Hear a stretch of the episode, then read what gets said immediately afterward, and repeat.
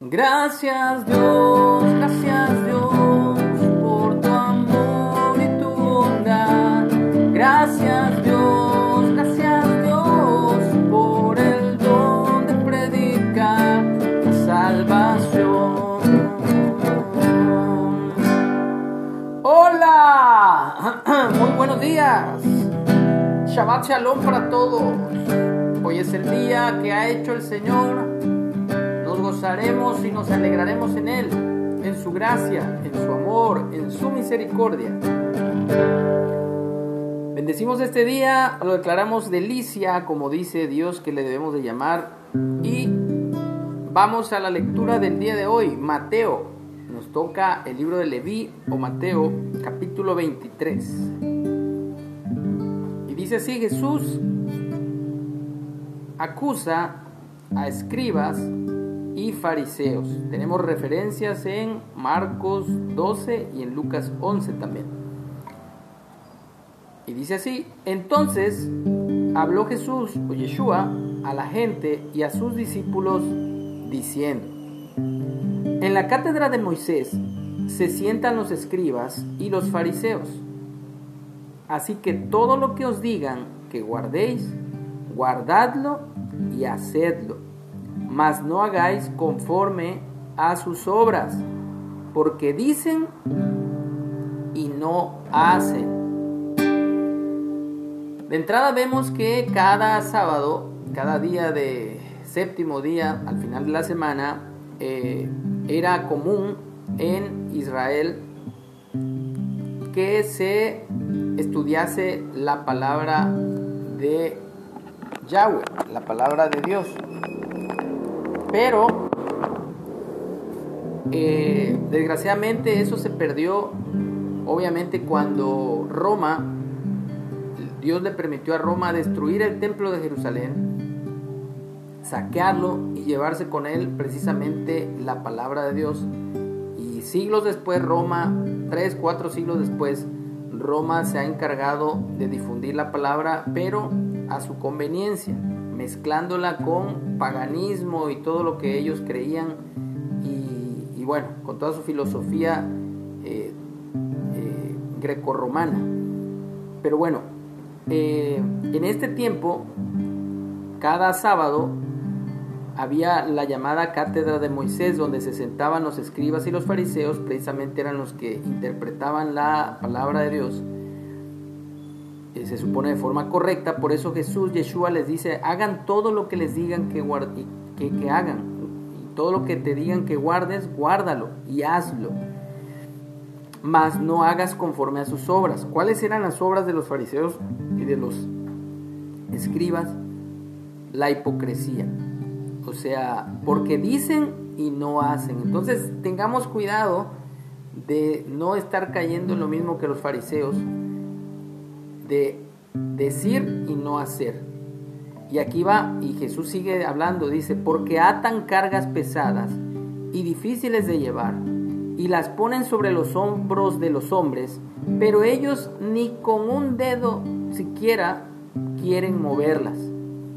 Antes, hacen todas sus obras, ¿para qué? De eso tenemos que cuidar, para ser vista por los hombres pues ensanchan sus filacterias y extienden los flecos de sus mantos, y aman los primeros asientos en las cenas y en las primeras sillas en las sinagogas, y los saludos o salutaciones en las plazas, y que los hombres les llamen rabí, rabí, o sea, maestro, maestro, oh, excelentísimo. Esa es la, característica de los fariseos, de los líderes religiosos que buscan honra, fama, gloria, éxito aquí en este mundo, y sobre todo de los hombres. Pero ustedes, aquí va el contraste, no quieran que les llamen rabí o maestro, porque uno es vuestro padre, perdón, porque uno es vuestro maestro, el Mesías, el Cristo y todos ustedes son hermanos. De verdad, tenemos que entender que aunque alguna persona tenga llamado de pastor de misionero, que son los apóstoles enviados, eh, de profeta, es decir, de predicar la palabra, o de evangelista, de alcanzar almas para, para Cristo, para Dios, a través del testimonio, o de maestro, de enseñar la palabra, aún ese llamado no está por encima del que lava los baños, del que sirve los alimentos, del que eh, visita a los ancianitos en, en, los albergues o a la gente que está de migrante y que le lleva comida. No, todos somos iguales ante los ojos de Dios y todos somos hermanos. Aquí lo está diciendo Yeshua. Todos ustedes son hermanos. Y sigue diciendo porque sabía que iban a llegar estos tiempos donde la gente iba a pedir y clamar que se le dijera Padre, como los sacerdotes católicos que se les llama Padre y no son Padre de, pero ni biológicos de nadie. Y no llaméis Padre vuestro a nadie en la tierra, porque uno es vuestro Padre, el que está en los cielos. Y estamos hablando no de no llamar a nuestro papá biológico padre, no, no se refiere a eso. El contexto, porque hay que entender bien el contexto, Jesús acusa a escribas y fariseos. Ese es el contexto. Hoy día gente que pide que se le llame papá espiritual o mamá espiritual. O sea, no, señores. Eso no es bíblico, no está correcto, no es justo delante de los ojos de Dios. Al contrario, Jesús aquí nos alerta. Ni seas llamado maestros porque uno es vuestro maestro, el Mesías el que es el mayor de ustedes sea vuestro siervo, porque el que se enaltece, el que pide que le den pleitesía, que pide que le besen la mano como al Papa,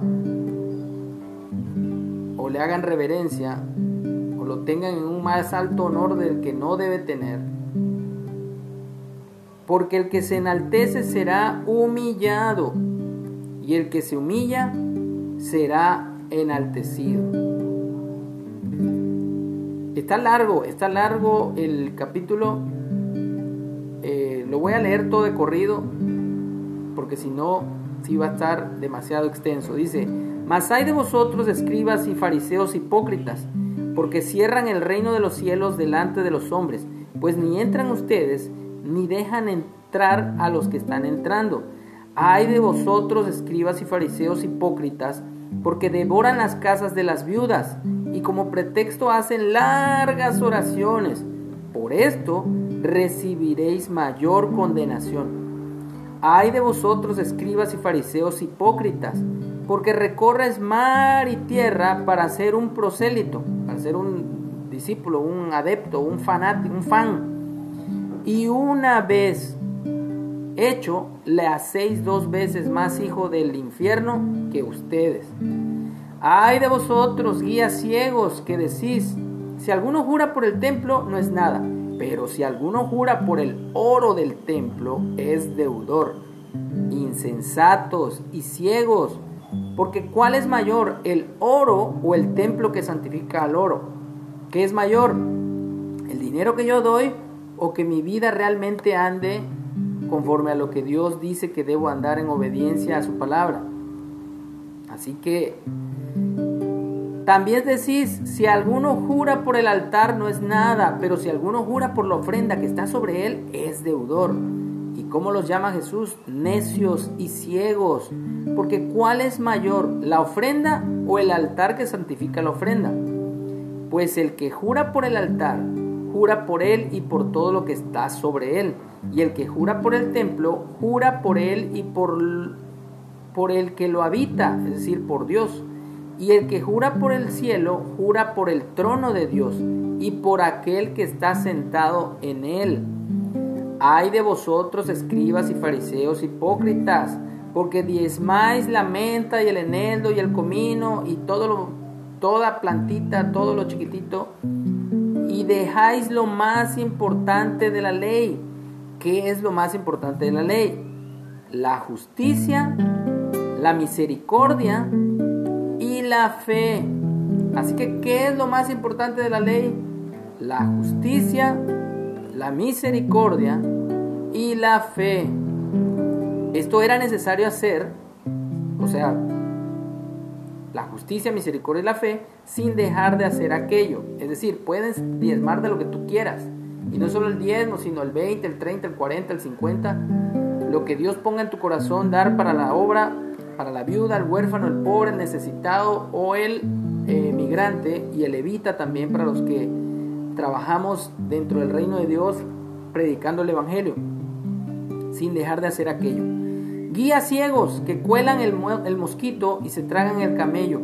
Ay de vosotros, escribas y fariseos hipócritas, porque limpiáis los de fuera del vaso y del plato, pero por dentro están llenos de robo y de injusticia. Fariseo ciego, limpia primero lo de dentro del vaso y del plato, para que también lo de fuera sea limpio. Ay de vosotros, escribas y fariseos hipócritas, porque sois semejantes a sepulcros blanqueados, que por fuera, a la verdad, se muestran hermosos, mas por dentro están llenos de huesos de muertos y de toda inmundicia.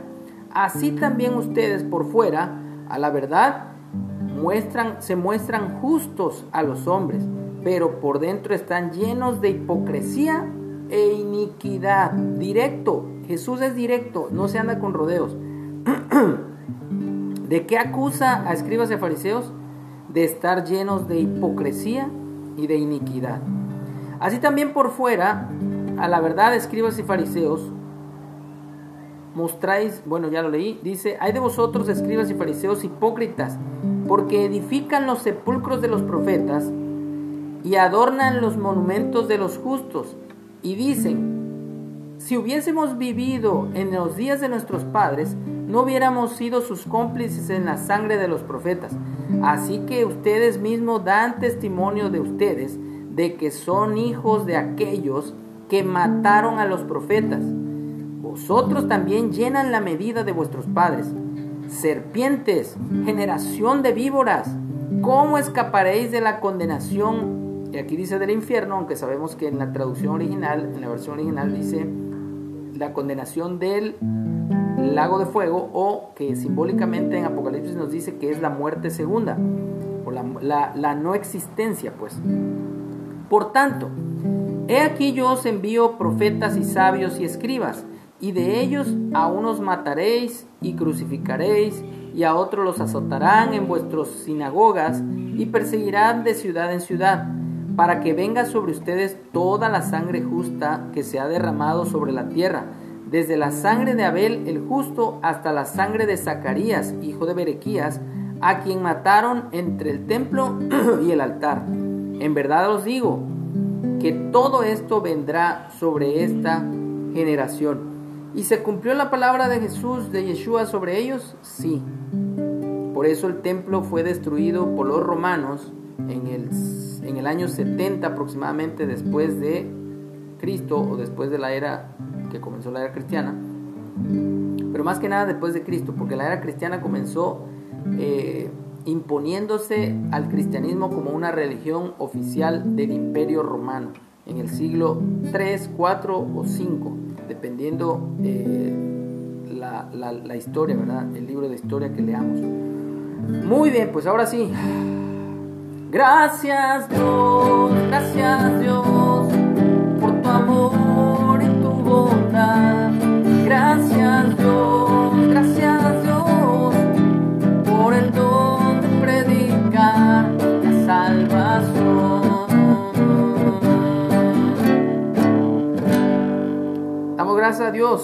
tengamos un excelente fin de semana.